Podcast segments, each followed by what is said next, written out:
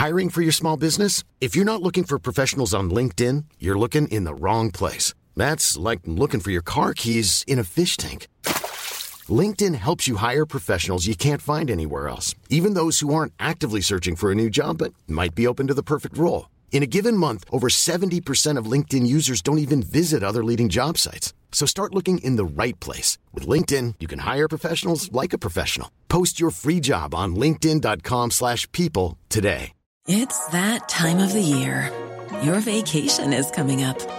You can already hear the beach waves, feel the warm breeze, relax, and think about work. You really, really want it all to work out while you're away. Monday.com gives you and the team that peace of mind. When all work is on one platform and everyone's in sync, things just flow wherever you are. Tap the banner to go to Monday.com.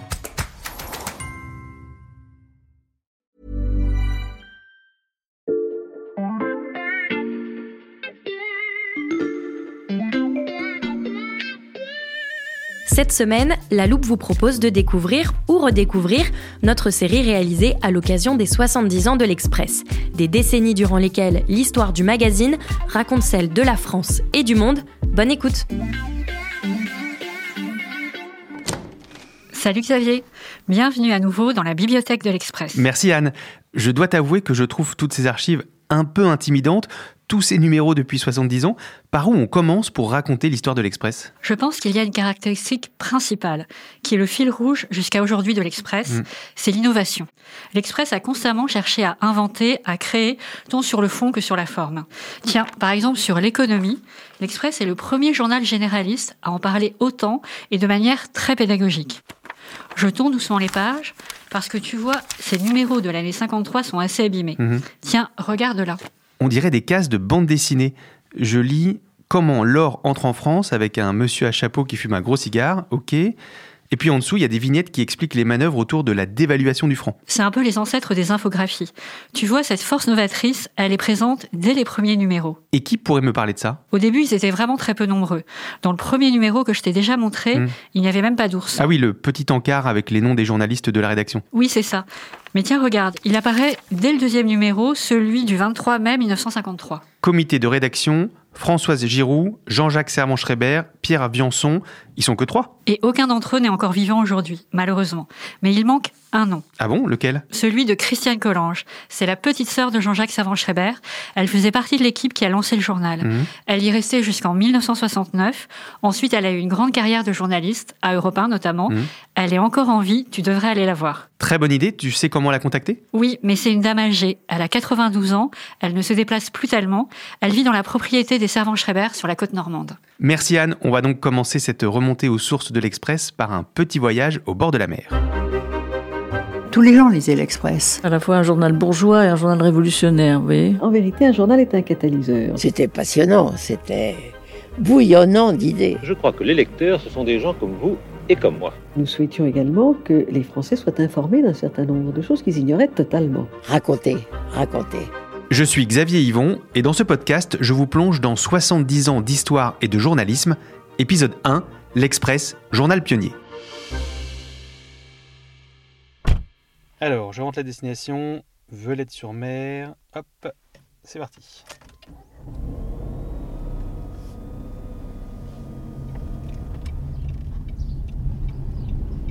900 mètres, tournez à droite. Ah ça y est, je vois le panneau. La destination se trouve sur votre gauche, Velette sur mer. Vous avez atteint votre destination. Je vais mettre là. Bonjour. Bonjour. Vous allez bien? Il paraît que je suis la seule survivante du premier jour. C'est quand même étonnant. Ils sont tous morts. Mais c'est parce que moi j'avais 20 ans. Hmm. Ils avaient tous 30 ans. Vous allez nous raconter tout ça Non mais ça m'a fait quelque chose. Quand on m'a dit t'es la seule survivante, j'ai dit merde alors. Christiane Collange nous installe sur la terrasse de sa maison, avec vue sur la pelouse épaisse et impeccable, et une rangée de hêtres centenaires. Vous êtes dans une ferme euh, entièrement du XVIIIe siècle. D'ailleurs, sur ma maison, là, que vous voyez, il y a écrit Monsieur Rimbourg m'a fait construire en 1777. Ces quatre fils ont hérité chacun d'une des maisons de la propriété. Certaines ont des toits de chaume, d'autres des murs à colombage noir et blanc. De temps en temps, vous voyez apparaître des enfants. Oui. Ce sont ça. mes arrière-petits-enfants Ils sont en vacances ici alors qui sont en vacances chez leur grand-père qui est mon fils. D'accord. On vit à quatre générations ici. Pas mal quand même. Et, tiens, voilà mon fils. Et Jean-Marc, viens dire bonjour au monsieur. Bonjour. Jean-Marc Coblence. Express. Bonjour. Tu les emmènes au manège Allez. Bon manège, mon amour. C'est plus de ton âge. Ce fils aîné a aujourd'hui 70 ans, comme l'Express, et pour cause, il était dans le ventre de sa mère lors du lancement du journal. L'Express est sorti en mai 53. J'avais, bon, 21 ans. Euh, J'étais enceinte de 7 mois. euh, et j'étais secrétaire de rédaction depuis 3 mois, à peu près. Moi, je m'occupais de faire un journal physiquement. Faire le journal physiquement, cela veut dire dessiner des pages à la règle, écrire les titres avec des petits caractères en plomb pour chaque lettre et superviser l'impression du journal. Mais pour le premier numéro, tout ne se passe pas comme prévu. Et je me réveille à 5 heures du matin parce qu'il fallait être au mur à 6h30 ou quelque chose comme ça. Et j'arrive et le, le chef d'équipe me dit Nous avons un problème, c'est que nous avons une grève. Alors je dis Ah oui? Une grève des ouvriers du livre, parce que les ouvriers du livre, je peux vous dire qu'à l'époque, c'était quelque chose. hein. Et elle me dit Oui, ils ont fait une grève parce qu'ils ont dit un, qu'ils obéissaient pas à une femme de 20 ans, et deux, qu'ils obéissaient pas à une femme enceinte. J'étais les deux. Euh, et je dis alors on fait quoi? Ben je ne sais pas, me dit le mec. Alors euh, évidemment je prends mon téléphone, j'appelle Jean-Jacques, j'en ai dit Jean-Jacques, ils font la grève parce que je suis enceinte et que j'ai 20 ans, mais faut faire quelque chose. Bon, Françoise et Jean-Jacques arrivent à l'imprimerie, négociation béton, et ils obtiennent qu'on fasse le truc. Inutile de vous dire que c'était très désagréable comme atmosphère, d'autant plus que j'aurais eu besoin qu'on me soutienne plutôt.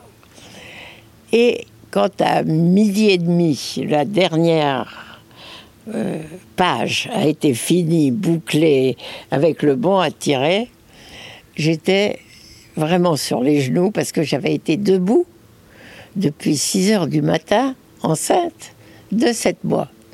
Fallait le faire. Et là, à ce moment-là, les ouvriers du livre se sont mis à chanter un Allah. Et ça reste un des très grands moments de ma vie. Parce que c'était un Allah pour moi. Vous pouvez nous réexpliquer ce qu'est le Allah Le Allah était le chant des ouvriers du livre euh, qui chantaient quand ils étaient contents et qu'il y avait quelque chose qui se passait bien. Et ça faisait Allah, Allah, Allah, Allah, santé du confrère.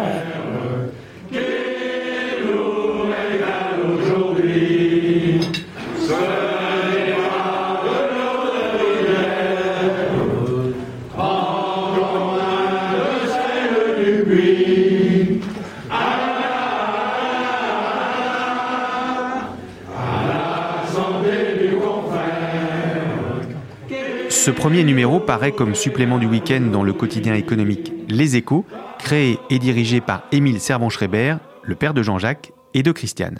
Au début, ça s'est appelé les échos du samedi. Il y avait marqué l'Express, les échos du samedi. D'ailleurs, on a démarré avec François Giroud, euh, Jean-Jacques, moi, euh, et on était dans un petit bureau aux échos, euh, 37 Champs-Élysées. Et on a commencé comme ça, quoi. Vraiment, on a bidouillé. Est-ce que vous saviez fabriquer un journal? Ah ben alors pas du tout. D'ailleurs, aucun de nous, sauf François Giroud. On était tous à l'école de Françoise. Justement, il y a 70 ans, quand, avec votre frère et avec François Giroud, vous créez l'Express, en quoi c'est nouveau? En quoi c'est innovant? À l'Express, on, on faisait vraiment du journalisme. C'était tellement différent. On avait par exemple, euh, on a toujours eu d'ailleurs, mais on a renforcé ensuite au moment de la nouvelle formule, on avait un service qui vérifiait ce qu'on disait.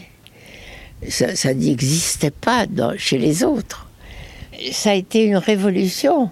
Euh, quand on a dit, écoute, tu as vérifié que c'était bien 72, avenue du Général de Gaulle, et il y a quelqu'un qui téléphonait pour qu'on vérifie que c'était bien le 72 et pas le 70. À l'époque, les journalistes, c'était pas ça leur problème. Leur problème, c'était de raconter avec beaucoup de talent, les choses passaient. Mais il n'y avait pas ce, souci de l'information, honnêtement, qui nous est venu d'Amérique. C'était François Giroud qui était formidable journaliste et qui nous a envoyé des. Nous a beaucoup donné de fessées pour qu'on devienne des vrais journalistes. Ça a été vraiment euh, euh, une façon de prendre le, le journalisme, non plus comme une affaire personnelle, mais comme le traitement d'une matière première qui s'appelle l'information. L'Express naît dans cette après-guerre où la France s'imprègne de l'influence américaine. Le tout nouveau journal innove par ses méthodes, mais aussi par ses contenus pour accompagner les transformations profondes de la société. Ça a commencé tout simplement dans le bureau de Françoise, où je lui ai dit, écoutez Françoise, je trouve qu'il y a plein de choses à dire en ce moment sur l'évolution de la société et sur la position des femmes. Euh, moi, j'étais très féministe. C'était une époque où on, avait des convictions. Euh, Donc vous allez voir François Giroud Oui, euh, et je lui dis, ça m'ennuie parce que je sais pas où mettre ces, idées importantes euh, qui sont euh, l'évolution du divorce, euh, les salaires des femmes. Il y avait une telle transformation là qui se montait. Et elle me dit, mais qu'est-ce que vous voudriez faire? Ben, Je ne sais pas, je dis, je ferais bien une page au féminin. Et elle m'a dit, c'est quoi une page au féminin? Ben, c'est, c'est une page où on, parlera des problèmes des, des nanas à part, parce que c'est devenu quelque chose de différent de, des autres. Et avec cette rédaction, comment vous choisissiez les sujets? Oh, c'était très simple. On avait une, conférence tous les matins à 10 heures, parce qu'on était gentils, on ne faisait pas trop tôt à cause des enfants. Euh, et on disait, bon, alors qu'est-ce que vous avez fait hier? Et on trouvait des, des, des hordes de sujets pour les femmes.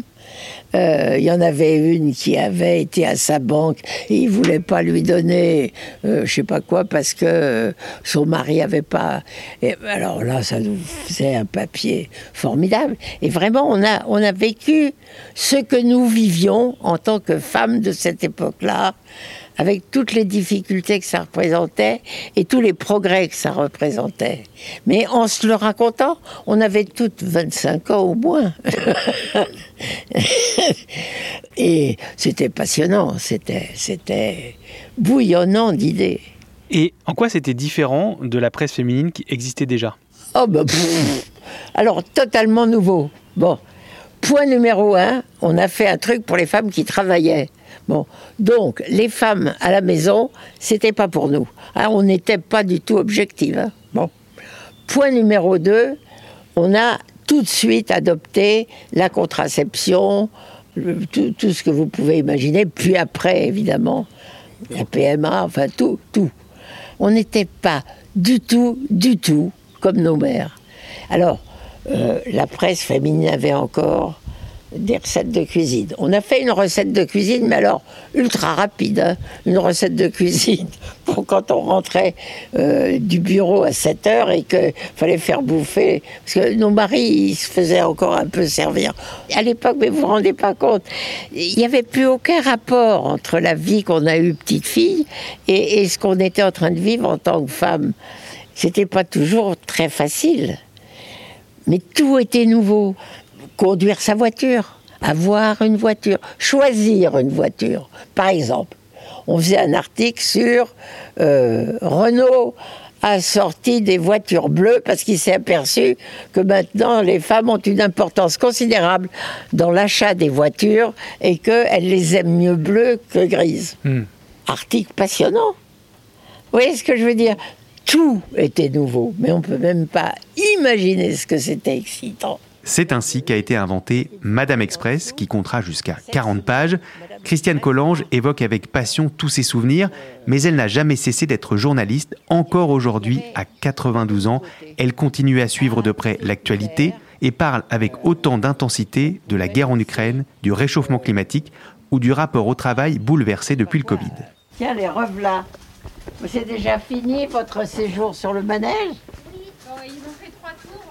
Vous savez, c'est assez émouvant de se rappeler tous ces souvenirs. Je passe pas ma vie à penser à ça. Je pense plus à cela qu'à moi.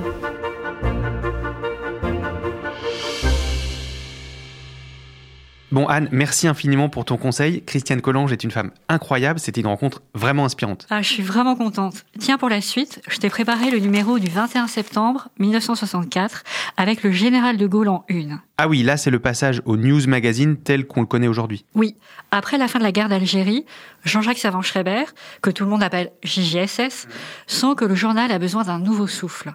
L'Express est en perte de vitesse, il ne correspond plus vraiment à l'époque.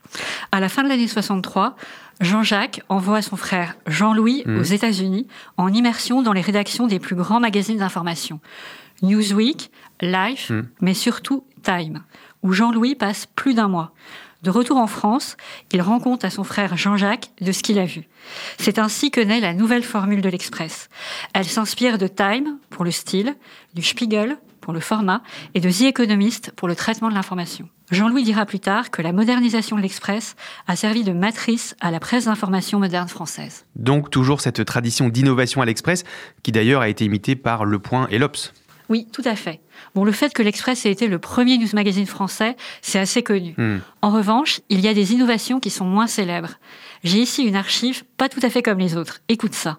Les invités de Radio Express. Isabelle Maillot, bonjour, vous êtes en direct Radio avec Express nous Mais qu'est-ce que c'est Eh bien oui, l'Express a été aussi un une radio. album. Pas très longtemps, mais suffisamment pour, encore une fois, lancer des idées neuves. On est en 1982, c'est la grande époque des radios libres, puisque François Mitterrand, en arrivant à l'Élysée, a libéralisé les ondes FM. Tu devrais contacter Michel Leloup, c'est une ancienne de l'Express, elle a participé à la création de Radio Express. Merci Anne, je l'appelle et je vais lui proposer de venir dans notre studio de podcast, ça pourra lui rappeler des souvenirs.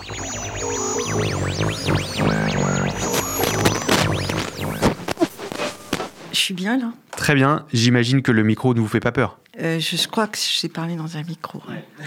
Vous vous rappelez des jingles de Radio Express? De l'info politique, économique, culturelle, des services et de la musique en continu, c'est sur Radio Express 100.85 MHz. Dans notre studio de podcast, il y a un ordinateur, une console de mixage numérique et des micros bien sûr. J'ai demandé à Michel Leloup de nous replonger dans l'ambiance des locaux de Radio Express il y a 40 ans. On est au 61 avenue Hoche, au-dessus de la boutique danoise, qui était un très grand magasin très chic de design danois. Euh, là, il y avait la rédaction sur euh, cinq étages. Et au sixième, il n'y avait rien. Donc, euh, on s'est posé là, beaucoup de place. Donc, tout de suite, on fait deux studios et un salon pour recevoir. Et voilà, et l'antenne était au-dessus. On la regardait par la fenêtre. L'antenne qui permettait d'émettre en FM avec à l'époque une puissance qui dépassait difficilement la petite ceinture parisienne, Michel Leloup et ses collègues sortaient régulièrement vérifier jusqu'où on captait Radio Il Express. fallait rentrer dans un café, téléphoner en disant bah attends on est euh, porte d'Orléans. Alors là on reçoit bien porte d'Orléans. Bon on fait on continue. Puis alors là Châtillon ou euh, porte de Vent grésille et on était content quelquefois quand quelqu'un nous, disait dans le Val-de-Marne qu'il nous avait entendu. Mais bon on on savait pas comment. Mais c'est à dire qu'on avait quand même une ambition une fougue qui était celle de journalistes qui auraient pu émettre à une échelle mondiale, alors que quand même on s'adressait à Paris intramuros. Si l'Express se lance dans la radio à l'époque, c'est pour s'adapter à une concurrence de plus en plus rude et à un monde en train de passer à la vitesse supérieure. La FM, c'était euh, d'un seul coup une espèce de parole libre qui allait euh, peut-être euh, doubler le papier qui commençait à fatiguer. Puis vous voyez, finalement, on était sur une sorte de toboggan. Parce que le papier, euh, voilà, il a été relayé au fur et à mesure qu'on courait vers les années 2000 et qu'on courait forcément vers le monde d'aujourd'hui, c'est-à-dire euh, l'information non-stop euh, dans une ultra rapidité. Ce que vous pouvez faire sur une radio, c'est surtout que il arrive un, coup dur en France, un événement, la mort d'un- d'une personnalité. Quoi qu'il arrive, on pouvait faire monter du troisième et du quatrième. Le journaliste qui avait couvert euh, l'événement, qui connaissait la personnalité en question, qui avait été en reportage avec elle et qui avait des anecdotes à raconter et à faire, j'allais dire, à portraitiser la personne ou l'événement, que ce soit des émeutes euh, en Israël, en Palestine ou euh, un conflit en Afrique, ou que ce soit, ou que ça pète, on avait une armée derrière nous pour pouvoir apporter un éclairage.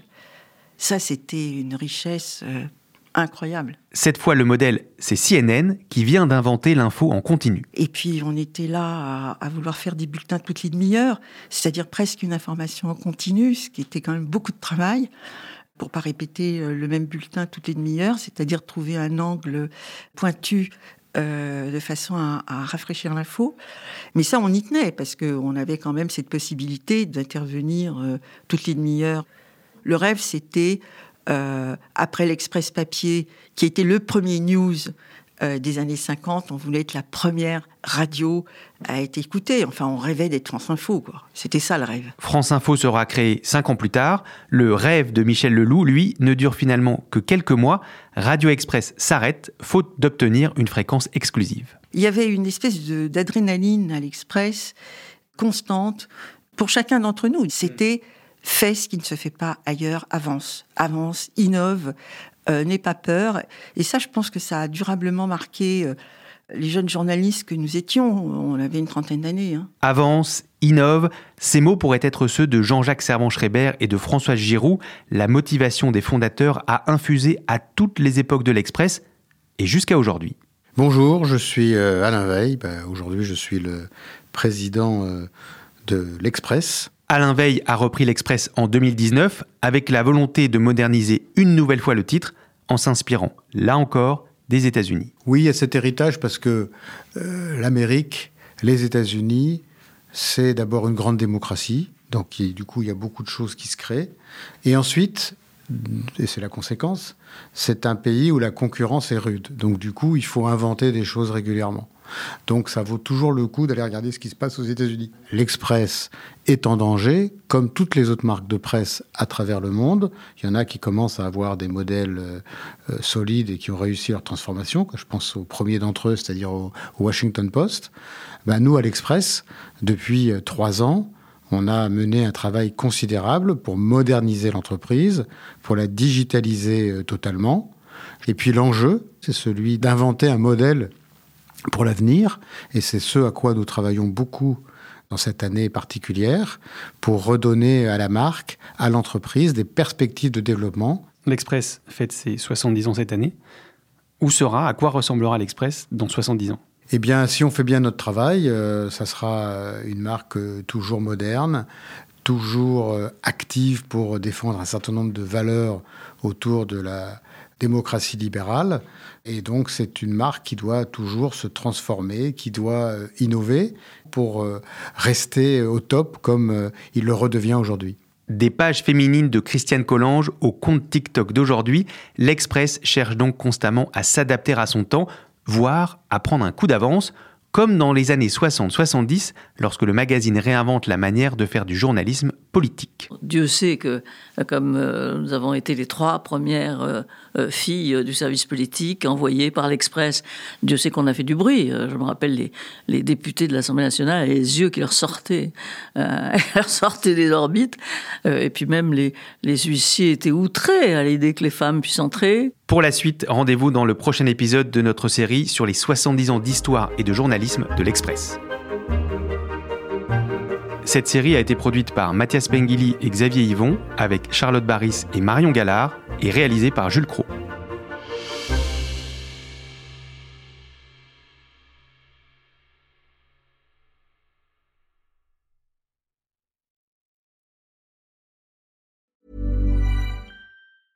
Hey, it's Danny Pellegrino from Everything Iconic.